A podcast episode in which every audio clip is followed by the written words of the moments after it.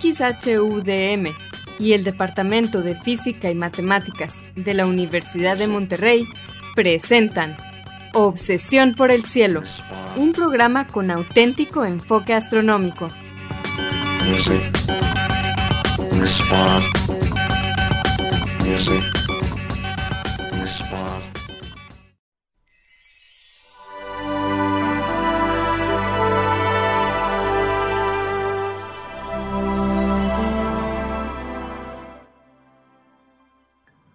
buenas tardes, sean todos bienvenidos a Obsesión por el Cielo, el único programa con enfoque astronómico y de exploración espacial en la ciudad de Monterrey y en la República Mexicana. Un servidor, Pedro Valdezada, profesor adjunto de astronomía del Departamento de Física y Matemáticas en la Universidad de Monterrey, les desea la más cordial bienvenida a este programa número 1028 de Obsesión por el Cielo, con fecha del martes 15 de agosto del año 2023. En este programa, como en todos, comentamos y ponemos en perspectiva algunas de las noticias que se relacionan con el estudio del universo y con la exploración del espacio que se dieron a conocer en estos últimos días. Y para ayudarme con esto quiero darle la bienvenida a mi co-anfitrión Edgar Armada. Buenas tardes, Edgar. Hola Pedro, muy buenas tardes y buenas tardes a todo nuestro público, nuestros amigos de Obsesión por el Cielo ya sea que nos escuchen cada semana o que nos estén escuchando por primera vez, pues eh, gracias por estar aquí y dedicarnos una hora de su tiempo. Como siempre quiero aprovechar para mandar un saludo a algunos de nuestros amigos que allí en Radio UDEM nos ayudan a que este programa salga al aire por el 90.5 de FM Radio UDEM en la ciudad de Monterrey y su área metropolitana.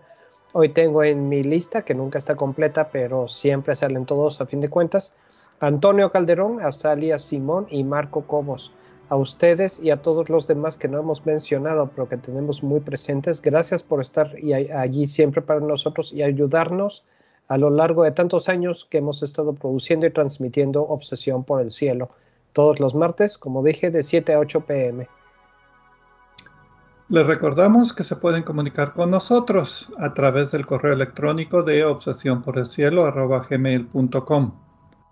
Obsesión por el cielo es en minúsculas, sin acentos ni espacios. También nos pueden dejar preguntas, comentarios o sugerencias en nuestra página de Facebook de Obsesión por el Cielo o en nuestra cuenta de Twitter de arroba o por el cielo.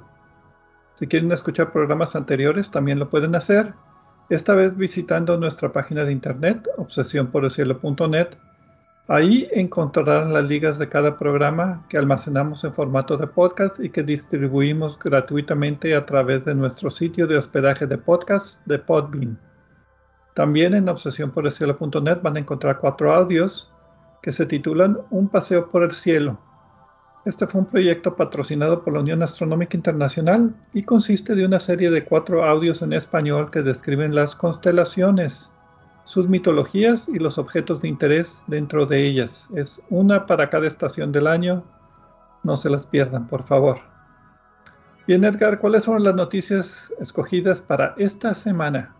Pues esta semana tenemos noticias muy interesantes. Eh, primero, en la mini noticia vamos a hablar de la nebulosa del anillo eh, y las nuevas imágenes que se obtuvieron. En las partes principales del programa vamos a hablar sobre la posibilidad de que el cúmulo de las estrellas Iares, que están bastante cerca de nosotros, contengan varios agujeros negros. Eh, vamos a platicar de cómo se llegó a esa posible conclusión. Y finalmente vamos a platicar de eh, un posible agujero negro de colapso directo, un agujero negro de masa eh, galáctica que se formó de buenas a primeras sin pasar por una estrella. Ahorita vamos a platicar de qué se trata esto, para qué sirve, etcétera, etcétera. Muy bien, pero como siempre vamos a comenzar el programa con la sección de Explorando las Estrellas con Loni Pacheco. En esta sección, todas las semanas, Loni, que también es el anfitrión del canal de YouTube de Cielos Despejados, nos platicará sobre los eventos astronómicos más vistosos que podremos observar en el cielo durante esta siguiente semana. Adelante, Loni, por favor.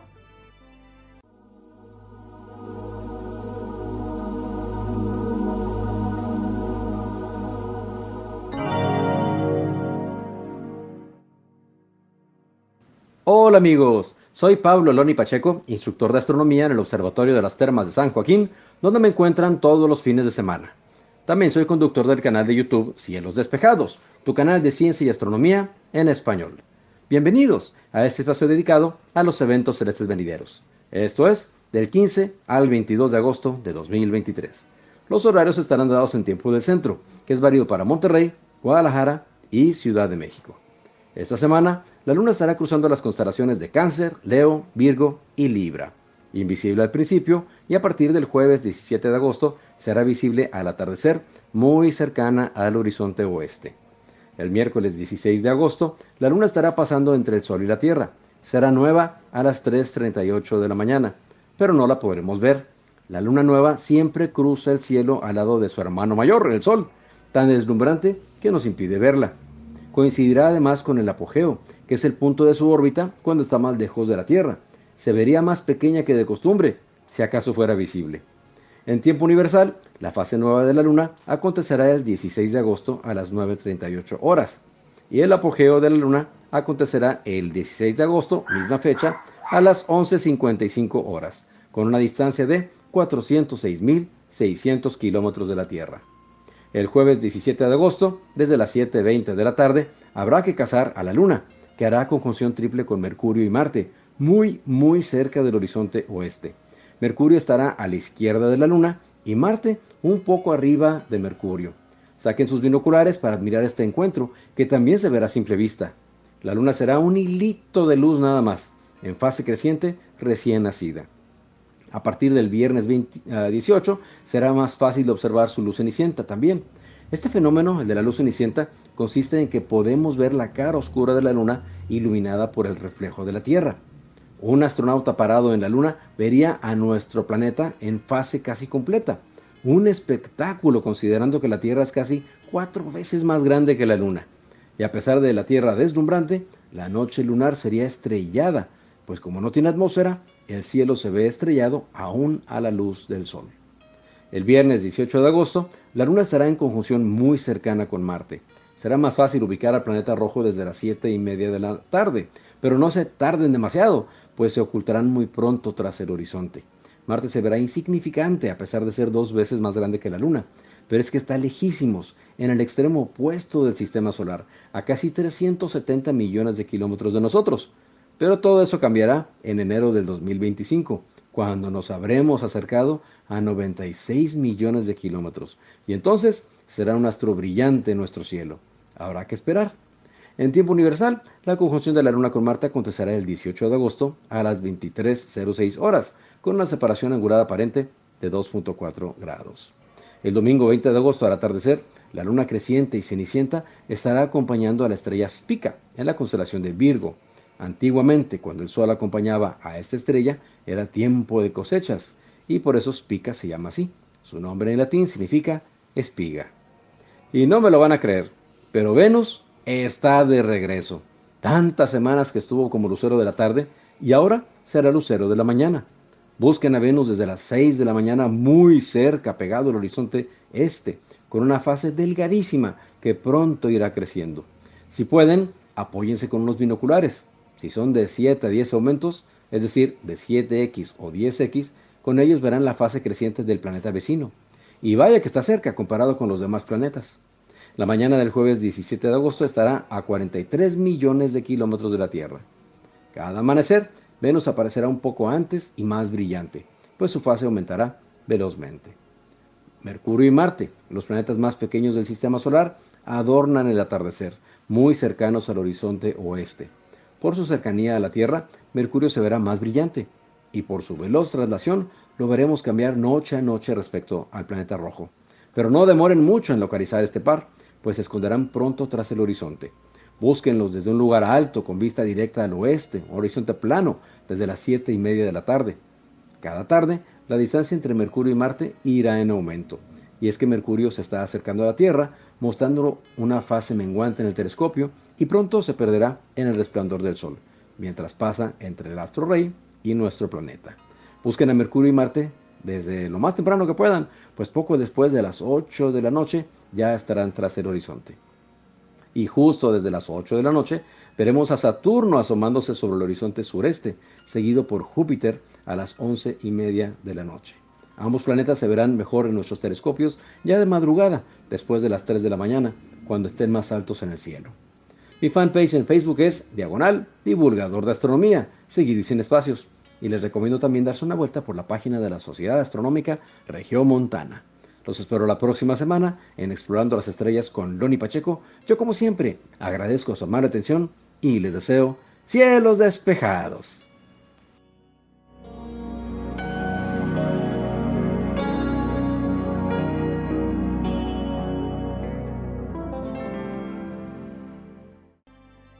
Muchas gracias, Loni, por tus efemérides astronómicas de esta semana.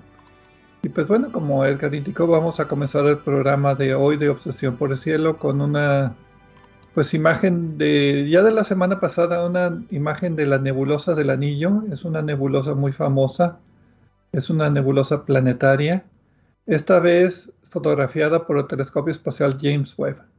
Cada semana el telescopio espacial James Webb nos maravilla con sus nuevos descubrimientos con su gran apertura y con su capacidad de observar longitudes infrarrojas, pues nos da una nueva perspectiva de cómo se ven los objetos celestes y aprendemos mucho de ellos. En este caso es una fotografía de la nebulosa que se llama M57, objeto descubierto por Charles Messier, M, número, número 57 en la constelación de Lira. Fue descubierto en 1779 y este es el objeto que le da el nombre a estas nebulosas como nebulosa planetaria. Allá por ese año, Antoine Darquier de Pellepoix, a ver si me salió bien el francés, Antoine Darquier de Pellepoix, la describió en un texto como tan grande como Júpiter, de tamaño, y parece un planeta que se desvanece. Y de ahí salió esto de nebulosa planetaria, como un planeta nebuloso, un planeta que se desvanece. Entonces, si alguna vez han querido saber de dónde venía el nombre de nebulosa planetaria, pues parece que es de este comentario así, em, pues sin querer queriendo, como diría el Chapulín Colorado. Es como el nombre de el Big Bang, algo que eh, se inventó eh, para decirlo rápido en el caso del Big Bang incluso era una manera de burlarse un poco del concepto y resultó que nadie vino con un nombre mejor y ya quedó. Recientemente, estoy hablando de los hace 10, 15 años, eh, creo que la revista Astronomy o Sky Astronomy me parece hizo una encuesta para que alguien sugiriera un nombre mejor que el Big Bang. Y también quedó, eh, quedó el Big Bang porque nadie sacó un nombre mejor. En este caso, eh, el problema con nebulosa planetaria es que da la idea de que tiene algo que ver con planetas o que es una nebulosa relacionada con un planeta. Y pues no, realmente no se trata de eso. Ahora es la primera vez, y te lo agradezco, Pedro, que yo escucho esa historia que me dices. Y pues eh, gracias, por lo menos ya sé dónde salió el error, ¿no? ocasionalmente instructivos somos en este programa. Así es, tratamos de serlo, no siempre nos sale. Gracias a todos ustedes que nos apoyan y nos siguen escuchando. Esta nebulosa planetaria en realidad es una nebulosa, es un gas que está siendo expulsado por lo que antes era una estrella más o menos como el Sol. Es el fin básicamente de una estrella similar al Sol, una estrella de baja masa que no alcanza a explotar como supernova entonces lo que sucede en las últimas etapas cuando es gigante roja es que el núcleo deja de producir energía o lo hace esporádicamente y esto empuja las capas exteriores de la nebulosa hacia afuera y se desvanecen. Y lo único que queda es el núcleo central muy caliente que ahora la vamos a llamar una enana blanca en este caso, esta estrella es una, se ve como una estrellita en el mero centro de, se estima que tenga 60% la masa del Sol y tiene una temperatura de 125 mil grados en Kelvin, en centígrados Kelvin, esta temperatura es casi lo mismo. Y, es aún 200 veces más luminosa que nuestro propio Sol, pero ya está en etapa de, de enfriarse, ya no tiene reacciones nucleares y toda la capa exterior la expulsó hacia afuera y el mismo, la misma temperatura de la estrella central irradia luz ultravioleta en grandes cantidades que hace que la nebulosa brille. Pero la nebulosa se está expandiendo, en este caso a un ritmo de un, un segundo de arco cada 100 años aproximadamente, a una velocidad de 20 o 30 kilómetros por segundo. Y eventualmente se va a desvanecer, se va a mezclar el material con el medio interestelar para eventualmente formar otras estrellas. Esta nebulosa en particular se encuentra a 2600 años luz de distancia de nosotros y se estima que tenga una edad, ahí sí vi dos o tres números, pero más o menos unos 4000 años de antigüedad, o sea, no es tan vieja. Las nebulosas planetarias es como un puff en el, universo, ¿verdad? Que se desvanece muy rápidamente. Y lo bonito de la imagen, y no sé si tú concuerdas conmigo, es el detalle que tiene sobre todo los nudos de materia con la colita que está haciendo, las colitas que tienen proyectadas hacia afuera por el viento estelar. Eh, los colores que escogieron son muy desafortunados, son colores pasteles así rositas y verdes que no me gustaron mucho, pero lo que me gustó mucho fue el detalle de las, del interior de la nebulosa planetaria, de que, que el material como se está escapando en nuditos eso todavía no se ha podido explicar en los modelos. Es una resolución demasiado fina para los modelos que tenemos todavía. Y por otra parte, bueno, yo estoy de acuerdo y todos los que han visto las imágenes con los que yo he hablado y con los que no he hablado también están de acuerdo con eso. El detalle es lo que hace la diferencia en esta imagen. Eh, participaron investigadores del Reino Unido, Francia, Canadá, Estados Unidos, España, eh, Suecia, Brasil, Irlanda y Bélgica. Y también estoy de acuerdo contigo, no me gustó la elección de los colores. De hecho, estuve jugando un rato con las imágenes, eh, viéndolas en blanco y negro, y me parecieron parcialmente, con el contraste adecuado, me parecieron más, más visualmente atractivas. Claro que los colores también son útiles para diferenciar la estructura y la composición, entonces no es algo totalmente inútil. Eh, desde luego, pues este objeto es visible con menor detalle y es muy vistoso eh, eh, en telescopios moderadamente pequeños de aficionados y por eso es uno de los objetos astronómicos favoritos del verano.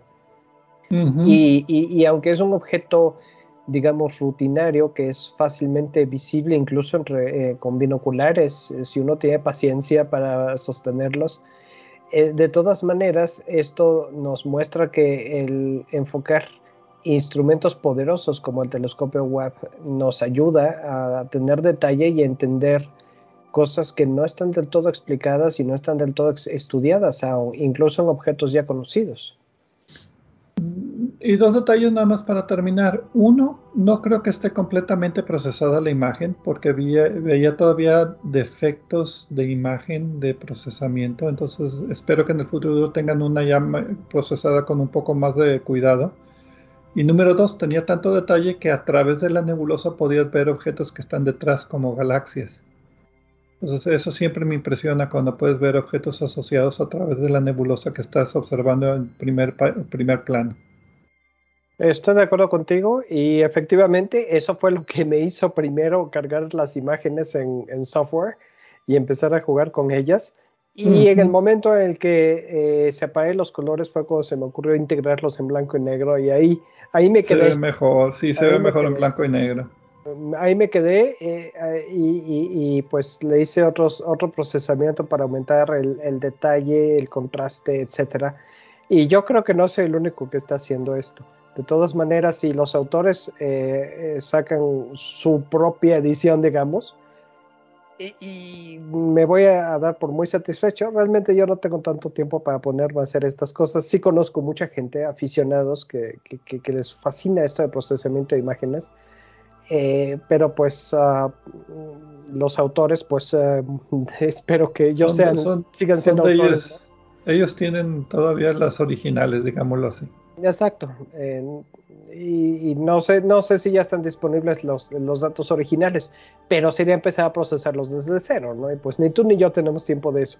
De todas maneras, ya nos pasamos del tiempo, nos gustó la imagen, esperamos que ustedes la puedan checar en internet y les parezca interesante. Vamos a una pausa y regresamos a hablar de hoyos negros.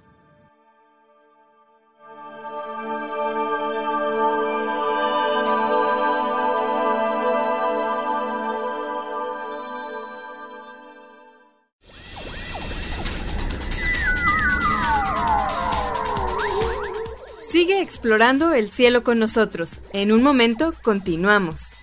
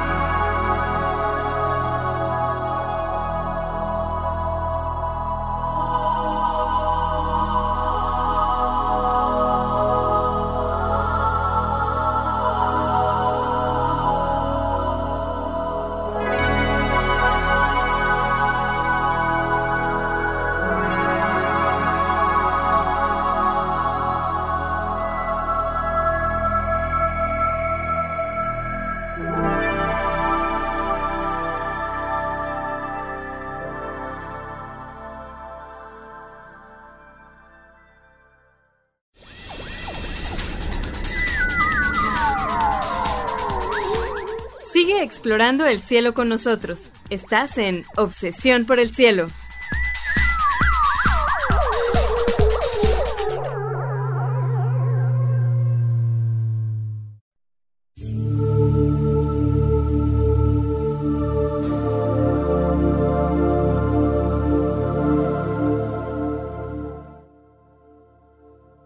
Regresamos a Obsesión por el Cielo con las noticias astronómicas de esta semana un servidor, Pedro Valdés, junto con Edgar Armada. Eh, en la primera parte hablamos acerca de una muy bonita imagen que nos reveló el telescopio espacial James Webb de la nebulosa del anillo M57 y también tuvimos las efemérides astronómicas de Loni Pacheco como todas las semanas. Y ahora en esta segunda parte y en la tercera vamos a hablar hoy de hoyos negros o agujeros negros en este caso va a ser la primera noticia acerca de si un cúmulo de estrellas muy cercano podría tener un hoyo negro, que sería el hoyo negro más cercano a la Tierra. El título de la publicación es Hoyos negros de masa estelar en el cúmulo de estrellas de las Híades. Todo eso es interrogación, aunque no lo dije como interrogación, pero bueno. Hoyos negros de masa estelar en el cúmulo de estrellas de las Híades. Así se oye mejor salió el 29 de junio en las eh, noticias, mensuales. de la Real Sociedad Astronómica. ¿Salió bien? Exactamente, sí. salió bien. Ahora sí, de sí, correcto, de publicado por Oxford, la, Oxford Academic de la Universidad de Oxford. Eh, los autores son Stefano Torianementi, Mark Gilles, Zephyr Penoir, no, no sé cómo se pronunciará, y otros cuantos autores más de la Universidad de Padua, de la Universidad de Barcelona y el Observatorio de Leiden en los Países Bajos. Y básicamente los autores exploran la posibilidad de que pueda existir un hoyo negro de masa estelar entre las estrellas del cúmulo abierto de, estrellas que se llaman las Híades, que está a, ¿qué era? 150 años luz de distancia que sería el hoyo negro más cercano a la Tierra si es que existe. Y esto de que si es que existe, eh, qué bueno que lo dices porque tengo un conflicto con el título, no me gusta. Eh, eh, cuando seguramente cuando tú lo lees también como pregunta, agujero negro de masa estelar en el cúmulo de las estrellas Híades. Y eso es de esperarse, ¿no? Pero también si ves un artículo con ese título en, las noticias mensuales de la Real Sociedad Astronómica, sabes que hay algo más a fuerzas detrás de eso, ¿no?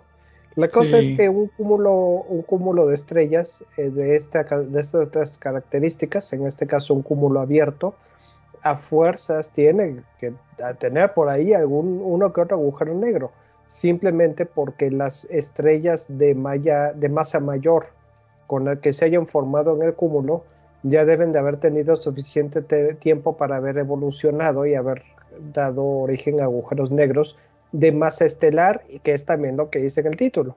Entonces aquí, ¿cuál es, la, cuál es el chiste? ¿Cuál es el, el asunto? ¿Dónde está la carnita de esto, no? Es, es, una costillita con poquita carne de donde roer. Exactamente. Si quieren saber de cúmulos abiertos de estrellas, tenemos el programa 503 de Obsesión por el Cielo, allá del 7 de mayo del, del 2013, hace ya 10 años. Ay, qué viejo me siento. Eh, los cúmulos abiertos de estrellas son cúmulos de estrellas que, que, se forman dentro de nuestra galaxia. Así es como se formó nuestro Sol, se formó de una nebulosa que se colapsó y cuando se colapsa, se colapsa y forman diferentes estrellas, no nada más una y hay una distribución de masa, hay poquitas estrellas de masa alta y muchas estrellas de masa baja. Entonces, estos cúmulos pueden tener miles de estrellas, eh, unos pocos miles de estrellas como máximo. Y como tú dices, como hay una distribución de masa cuando se forman las estrellas, se espera que existen unos cuantos hoyos negros en los cúmulos que tengan de perdido mil estrellas y 5 millones de años de antigüedad. Eh, y esto es simplemente por estadísticas. pero eso es diferente a tener evidencias de que sí están o que sean localizados. Las Híades es un cúmulo de estrellas cercano, 150 años luz, en la constelación de Tauro, eh, cerquita de las Pleiades, que es otro cúmulo de estrellas, pero más lejano, también en Tauro. pero las Híades tiene 650 millones de años de antigüedad y más o menos nueve años luz de diámetro de tamaño. nosotros lo podemos ver como las estrellas que forman la cabeza de Tauro, el toro. Son las estrellas principales. No estoy de acuerdo. ¿No estás de acuerdo? Con los 650 millones de años. Eh, ¿Se me pasó un cero? No. ¿Cuántos entonces? De acuerdo a Perryman eh, y, y co-conspiradores, en 19, publicó en 1998 eh, las distancia, estructura, dinámica y edad de las IADAS en Astronomy and Astrophysics eh, está disponible en Archive, gracias a lo cual yo puede accesarlo gratuitamente. Y dice que son 625 millones de años. Ok, de acuerdo. es mucha diferencia. Pero 25 más 25 menos. Tenía que decir algo para molestarte un poco, Pedro. Eh, nuestro público, yo sé que a nuestro público eh, eso no le gusta, o a lo mejor sí les gusta, quién sabe. Pero de todas maneras también quería decir, eh, porque se te pasó que hay un programa en el que hablamos de los cúmulos abiertos de, ¿cómo se llama? Nuestro programa hermano. punto focal. Punto focal de Obsesión por el Cielo. Es el programa que está disponible solo en podcast, donde hablamos de estos temas como si fuera una plática de sobremesa y nos acompaña el doctor Gerardo Ramón Fox. Yo recuerdo que hace, bueno, sale mensualmente, se distribuye por las mismas plataformas de podcast por las que distribuimos este programa. Eh, y yo recuerdo que hicimos un programa donde hablamos específicamente de cúmulos abiertos y cúmulos globulares. En este caso, Asiadas son un cúmulo abierto y sí lo mencionamos en el programa. Se los recomendamos, si les gusta este programa también, no solo para este tema, pero pues para todos los que platicamos, sale el primero de cada mes. Muy bien, ya, ya, nos ahorramos el comercial en la siguiente sección. Ya nos ahorramos el comercial. Eh, ¿De qué fue el último programa, Pedro? ¿De qué fue el último programa? Eh, de, el último programa de este. De estrellas variables. Eh, sí, el último programa de punto focal, de estrellas variables. Volviendo a este, este artículo, eh, lo que y los autores hicieron, este Toniamenti y sus colegas, es que eh, utilizaron datos de la misión Gaia, ultra precisos, la astrometría más precisa que existe, la de la misión Gaia de la Agencia Espacial Europea, y alimentaron estos datos en una eh, simulación que ellos tienen y encontraron, se les ocurrió de repente qué pasaría si no hubiera agujeros negros. Y encontraron que la dispersión que tiene el, las estrellas del cúmulo corresponde necesariamente más a la presencia que hay agujeros negros allí.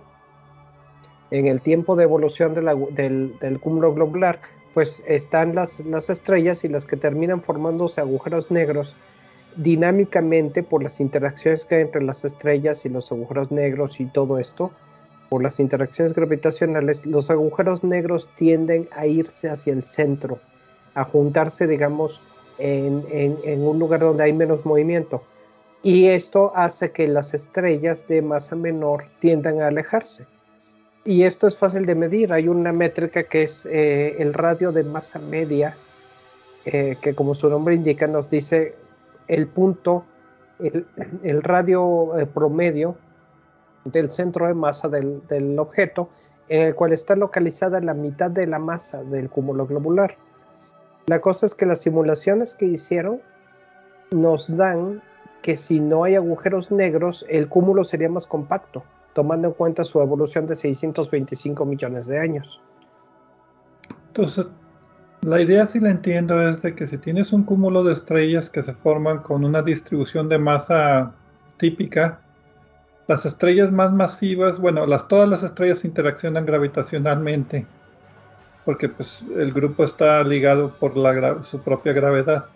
Pero las estrellas más masivas tienden a hundirse al centro y las más livianas se van hacia la parte exterior del cúmulo. Entonces, si hubiera hoyos negros, tenderían a irse hacia el centro y hacer que las estrellas menos masivas se fueran hacia afuera y entonces habría lo que tú dices un tamaño de masa, un radio, un tamaño de media masa o masa media de un cúmulo sería diferente si tuviera estos objetos pesados adentro o no. Y lo que ellos dicen en sus modelos es que debe de haber dos o tres hoyos negros de masa estelar rondando por ahí, ¿correcto? Sí, porque la, edad del cúmulo sí se sabe. Entonces se sabe cuánto tiempo, eh, más o menos cuánto, en cuánto tiempo se formaron las estrellas. 625 millones de años me dijiste. En realidad creo que los autores están necios con que son 650 millones de años, pero si yo encontré la literatura, ellos lo pudieran haber encontrado. Eh, la cosa aquí, ahora, también se puede al revés, a lo mejor alguien más publicó desde entonces y yo soy el que no lo encontró, eso también se puede. Pero de todas maneras, dejando de un lado esta discusión, sabemos con bastante precisión la edad del cúmulo globular. Entonces, si no se formaron agujeros negros, no se hubiera extendido tanto en ese tiempo como lo que vemos ahorita. Y eso es lo que salió de su simulación. En pocas palabras, su simulación les da, si le ponen agujeros negros, les da lo que vemos ahora. Si no le ponen agujeros negros, queda otra cosa más compacta que no es lo que estamos viendo ahora. Por lo tanto, lo razonable es que con esto se confirme que sí hay agujeros negros en el, en el cúmulo globular. Ahora, que, eh, debería haber. Que debería, de haber. O sea, es nada más una confirmación de algo que suena lógico. Es una evidencia muy indirecta que debería haber. Y sí, es evidencia indirecta, porque además no es una detección directa, o sea, nadie los ha observado. Y eso es un problema. Sí los buscaron, porque, porque, por ejemplo, encontraron 56 binarias, estrellas binarias, y ninguna de estas estrellas binarias tiene un objeto compacto como un hoyo negro, que es donde debería uno buscar este tipo de, hoyos negros. Sería, digamos, la forma más fácil de encontrarlos no es cuando están aislados, sino cuando están en pareja con alguna otra estrella normal. Entonces lo más lógico sería buscar en estrellas binarias a ver si alguna de ellas tiene un objeto compacto que no sea una enana blanca y pues no, no, lo han encontrado hasta ahorita eso no quiere decir que no está allí, porque también ellos dicen que eh, las órbitas, que el movimiento orbital que se conoce de estas estrellas, no es lo suficientemente eh, largo para que se pueda detectar, salvo casos excepcionales, la presencia de agujeros negros. Entonces, eh, pues eso es un problema, ¿no? Ahora tienen ahí, si están trabajando con datos de Gaia, pues eso ayuda mucho, pero aún así no lo han detectado pero sí trataron de buscarlo. Y la otra opción es que a lo mejor los mismos hoyos negros hayan sido expulsados del, sistema, porque eso también puede suceder. Tienes un sistema binario muy compacto y viene otro sistema y, y, puedes expulsarlo. La velocidad de escape de estos cúmulos no es tan grande. Eh. Entonces puede haber casos extremos donde no se hundan los hoyos negros. Lo que eso, eh, esto funcionaría de esta manera. El cúmulo, el cúmulo abierto se forma, los agujeros negros nacen, eh, hacen sus chistes para eh, dispersar el cúmulo, pero luego las interacciones gravitacionales terminan, no, bueno, sí los concentran en la parte central del cúmulo, pero las mismas interacciones binarias terminan por lanzar estos cúmulos, estos agujeros negros fuera del cúmulo. O sea, ya hicieron, ya lo dispersaron, pero ahorita están volando hacia fuera del cúmulo. Esto hubiera sido algo que debe haber sucedido en los últimos 150 millones de años o 200 millones de años. Entonces, por ahí han de estar flotando, pero pues ahora va a ser todavía más difíciles de detectar. Eh, otra ah. observación, Pedro, si me permites, antes de eh, cerrar la boca y dejarte hablar, es que esta simulación funciona con eh, gravedad normal, la gravedad newtoniana como la conocemos. Si le ponemos la gravedad, la, la, dinámica newtoniana modificada o migroniana, que es una teoría alternativa de la gravedad que se utiliza sobre todo para tratar de explicar materia oscura, entonces no harían falta estos agujeros negros y tendríamos un cúmulo como el que observamos. De manera que si llegamos a saber que no hay agujeros negros sería una prueba indirecta apoyando esa teoría alternativa de gravedad. Ok, entonces como se hace interesante buscar los hoyos negros como prueba directa para una u otra de las, de las teorías. Me interesó el artículo porque fue un estudio minucioso y los resultados, aunque no son muy claros, las conclusiones de los resultados las ponen con sus supuestos, o sea, no dicen si hay un hoyo negro, aunque el, título fuera medio amarillista, eh, a la hora de leerlo, pues es como funciona la ciencia, es una evidencia indirecta de que debe de haber y ahora pues falta buscarlos. Si no los encontramos, pues puede haber repercusiones, como tú dices, para la gravedad modificada o no pero pues hay que seguir observando. El título no me parece amarillista, al contrario, me parece que el título es decir, hay, hay estrellas en un cúmulo estelar. Pero, ok, ya lo platicamos. Ok, bueno.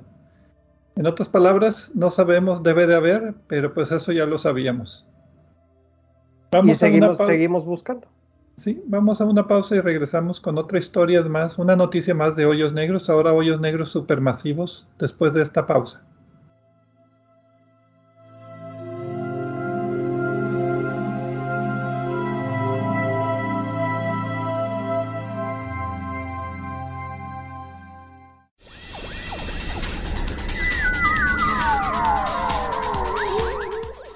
Explorando el cielo con nosotros. En un momento continuamos.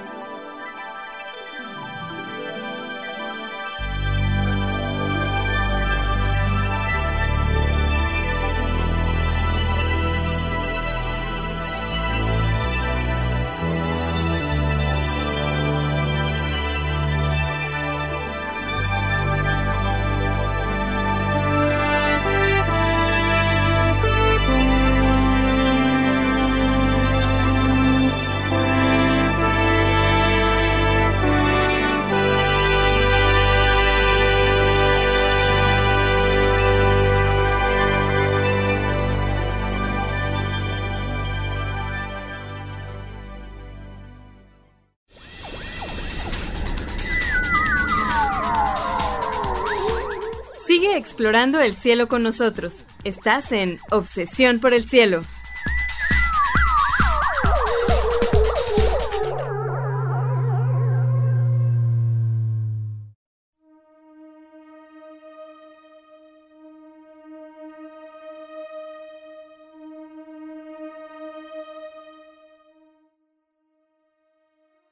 Regresamos a Obsesión por el Cielo con las noticias astronómicas de esta semana. Edgar Armada y un servidor Pedro Valdés. En la segunda parte del programa hablamos acerca del cúmulo abierto de las Híades y un estudio que sugiere que debería haber un par de hoyos negros de masa estelar por algún lado ahí escondidos que todavía no hemos encontrado. Y en la primera parte hablamos de las imágenes del telescopio espacial James Webb de la nebulosa del anillo M57 y también las efemérides astronómicas de Loni Pacheco. Y ahora pues toca hablar acerca de hoyos negros supermasivos. Eh, directo voy a la publicación. Es primera detección de una galaxia con un hoyo negro supermasivo, dos puntos UHZ1, ese es el nombre de la galaxia, muy original. Evidencia de semillas pesadas de hoyos negros de colapso directo. Salió el 4 de agosto en la Archive. ¿No sabes si se va a publicar en alguna parte? Como siempre estaba buscando esa información, siempre la saco y luego no la encuentro a la hora de ver el programa. Entiendo que sí se va a publicar, pero no sé dónde. Los autores son Priyamavda Natarajan, Fabio Pacucci, Angelo Ricarte y otros cuantos más de Universidad de Yale, Harvard, Princeton y la Universidad de Miami, ¿no? Pues. Ok, ya, encontré el dato. Eh, lo mandaron a Astronomical, eh, Astrophysical Journal Letters, las letras de la revista Astrofísica. Ok, básicamente lo que hacen los autores es presentan evidencia que dice que un hoyo negro supermasivo de masa, o sea, que encuentran un hoyo negro supermasivo de masa tan alta que tuvo que ser formado directamente de colapso de gas y de polvo y no por fusión de hoyos negros de masa intermedia o de masa estelar. Que este es uno de estos problemas que el telescopio espacial James Webb, problemas entre comillas, em, el telescopio espacial James Webb ha encontrado que entre más ve en el pasado está encontrando galaxias ya muy bien formadas con hoyos negros supermasivos, pues ya bastante compactos.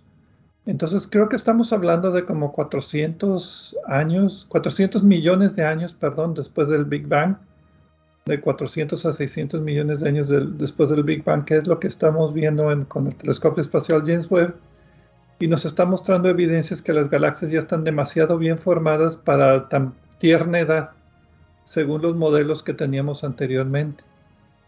Entonces, una de las preguntas que siempre nos hemos hecho es que una galaxia normal tiene un hoyo negro supermasivo en el centro. ¿Cómo se formó? ¿Se formó por fusión rápida de muchos hoyos negros de masa estelar? ¿O se formó por colapso directo del polvo y gas primordial después del Big Bang, sin pasar por, eh, etapa de formar estrellas directamente? Entonces, las, dos, sí, las dos tienen sus pros y sus contras. En la, en la primera, eh, primero se forman estrellas masivas Después de estas estrellas masivas se forman agujeros negros. Luego estos agujeros negros se juntan y forman los agujeros negros supermasivos de los centros galácticos. En la, esto es el modelo de la semilla ligera. El de las semillas pesadas, que es bueno que se llamen así porque es fácil de, comparar, eh, directamente el gas denso, cuando apenas se está formando la galaxia, eh, cuando está en la etapa protogalaxia, se colapsa y forma directito un agujero negro con una masa inicial de 100.000 soles o más de dos gigantes eh, galácticos que eventualmente terminan por ayudar a la formación galáctica. La ventaja de la segunda, la de la semilla pesada, es que explicaría eh, cómo es que hay galaxias tan bien formadas en etapas tan primitivas del, del universo como nos lo está diciendo el telescopio Webb. La desventaja de esa, de esa segunda es de que viola el límite de Eddington. El límite de Eddington es eh, cuando tienes un colapso gravitacional, estás, estás eh, em, eh, a su vez em, enviando radiación y esa radiación empuja la materia que está cayendo. Entonces, es un balance entre la gravedad de la masa que se está colapsando y la radiación que la empuja hacia afuera. Entonces el problema es que si tienes demasiada masa, ¿cómo la montonas tan rápido para formar un hoyo negro sin, sin tener problemas de física? El problema con el primer método de la semilla ligera es que no tienes suficiente tiempo para formar todas esas estrellas y que los hoyos negros se fusionen para hacer uno supermasivo en solamente 400 o 600 millones de años. Entonces, de ahí los problemas de las dos directas y los autores aquí presentan evidencia en favor de la segunda. La evidencia consiste en un quasar denominado UHZ1 eh, y pues por su luminosidad se sabe eh, qué tan masivo puede estar. Y de acuerdo a las estimaciones de estos autores, por su brillo, tiene una masa de 40 millones de soles y posiblemente más, hasta 70 millones de soles. O sea, sí es un agujero negro de las masas que estamos hablando. Y por su corrimiento hacia el rojo, que nos permite saber qué tan lejos está, eh, sabemos que lo estamos viendo por el tiempo que tarda su luz y su radiación en llegar hasta nosotros, en una época en la que el universo tenía, tenía apenas 400 millones de años. El universo era bebé. Y el hecho de que en esa época tan temprana ya estamos viendo un agujero negro de esta masa sugiere que forzosamente, de acuerdo a los autores, tuvo que haberse formado por el colapso directo, o sea, la teoría de la, de la semilla pesada, directamente a partir del colapso del el gas eh, de la protogalaxia. Los datos que obtuvieron fueron del telescopio espacial James Webb, para variar, y del telescopio de rayos X espacial Chandra, y lo juntaron con modelos. Y básicamente lo que ellos dicen es que la luminosidad del quasar UHZ1 sugiere esta masa de por lo menos 40 millones de masas solares, pero ellos asumen el límite de Eddington de acreción. O sea, asumen que se está juntando la masa al ritmo que las leyes de física pues dictan y dan varias evidencias eh, un poquito más complicadas, como por ejemplo la cantidad de rayos X que detectaron contra las cantidad de luz infrarroja, pues te da una idea de, de, cómo se está produciendo esta luz en el quasar. Eh, la distancia inferida que ya dijiste, la distribución espectral de, la fotometría del James Webb entre de infrarroja de 1 a 5 micras y también la, morfología, o sea, la forma del objeto que están viendo, o sea, no nada más es, eh, no es un puntito, sino que tiene una cierta morfología. Y básicamente todo concuerda con sus modelos de que sí debe ser un, hoyo negro supermasivo de, de, pues, de estas dimensiones y entonces la idea es que esta es evidencia en favor de que los hoyos negros de supermasivos en los centros de la galaxia se forman por métodos que no son los que pensábamos anteriormente y que nos falta todavía detallar un poco más. A mí me pareció, eh, bueno, hay que decir, como mencionábamos hace rato, todavía no está aceptado para su publicación, está siendo revisado y yo creo, porque me parece a mí un artículo bastante bien cuidado y bien escrito, que finalmente será publicado en la revista esta de las cartas de ah. la revista de astrofísica. Eh, pero a mí me parece un artículo bastante bien cuidado, bien pensado. No, no es fácil eh, hacerle agujeros, pero también creo que los dos mecanismos son plausibles y no se excluyen mutuamente. Entonces, eh, no sé hasta qué punto eso tenemos a fin de cuentas, ¿no? Sí, eh, yo todavía tengo un poquito de dudas porque sigue siendo evidencia directa, indirecta otra vez. Se necesitan más estudios, por, ejemplo, confirmar la distancia que esa sea, porque la distancia que tienen es aproximada por la fotometría, ah, o sea, por los filtros. Faltaría confirmarla por la espectroscopía directa, ver las líneas de emisión que tiene el quasar y de ahí calcular la, distancia también. Para eso. La, evidencia de su corrimiento al rojo, eh, o sea, la velocidad, es, cortando, resumiendo y, simplificando mucho esto, la, la, la velocidad a la que se está alejando de nosotros sí sugiere que, que, esto es consistente. Entonces, esa parte no me parece tan, tan arriesgada, ¿no? Eh, hay que decir que los cuasares, pues eh, por lo que sabemos de ellos, eh, obtienen su energía para generar sus emisiones precisamente de agujeros negros supermasivos. Sí, y ahí lo que le está provocando la luminosidad es la, materia que está cayendo al hoyo negro supermasivo antes de que caiga. Está en una situación física tan extrema de temperatura y presión que emite mucha radiación hacia afuera y esta radiación pues también evita que más materia se caiga, entonces de ahí el problema del límite de Eddington de, de, formación, pero pues bueno, falta física, yo creo, porque este es un caso que no nos habíamos puesto a ver así a detalle si se podrían formar hoyos negros directamente. Siempre, por lo menos en mi cabeza, la idea era que se formaban de explosiones de supernova. Entonces, el acostumbrarme a pensar de que un hoyo negro supermasivo se forme de otra manera, pues me está costando trabajo, pero eso es problema mío, no de la naturaleza. Ahora también influye aquí la calidad de los modelos que están usando, que los mencionan en el artículo, eh, y pues son modelos razonablemente clásicos. Reconozco allí varios nombres. Eh, no son perfectos, pero pues no hay nada mejor realmente, ¿no? Entonces, eh, si encontráramos otra cosa, tal vez sería lo que terminara por sugerir una revisión para estos modelos. A fin de cuentas, la, ciencia pues junta evidencia de varios lados y, así es como llegamos a explicar las cosas poco a poco y de repente nos sale una pieza más del rompecabezas, pero no sabemos dónde va y la ponemos en un lugar, pero luego cuando sale otra pieza vemos que en realidad no iba en ese lugar, a lo mejor va en este otro lugar. Eh, así es la cosa, ¿no? Entonces, a mí, me, a mí me gustó el artículo. Me gustó también que está en acá y lo pude leer completo.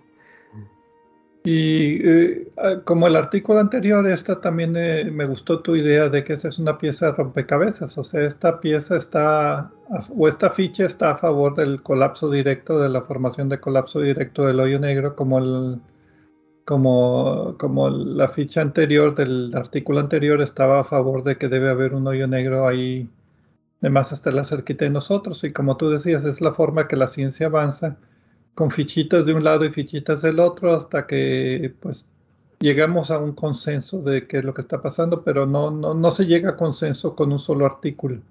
Todos son acumulativos. Pues sí, Pedro. Me gustó la lección de noticias para este programa. Eh, Hoyos negros. Así es. Esperamos que también a todos ustedes les haya gustado.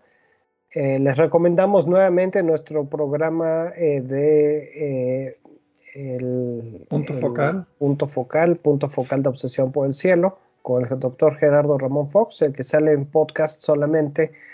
Es un programa de hora y media eh, y está disponible pues cada primero de cada día primero del mes. Bueno, pues muchas gracias a todos por eh, acompañarnos otra semana más aquí en Obsesión por el Cielo. Nos vemos la siguiente semana.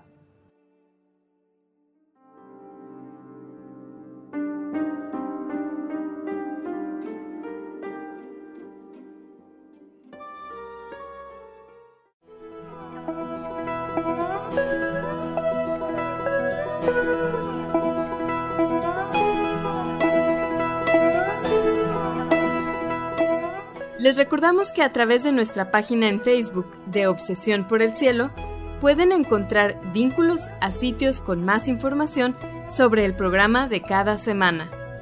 También pueden sugerir temas, hacernos preguntas de astronomía y encontrar los podcasts de cada programa. Gracias por acompañarnos en una edición más de Obsesión por el Cielo.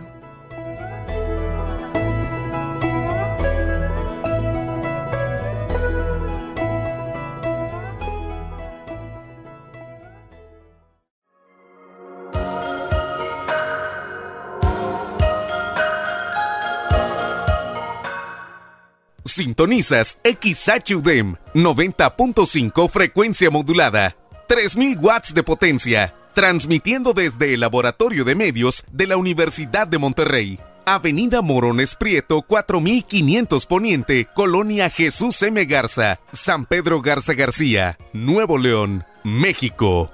Radio UDEM 90.5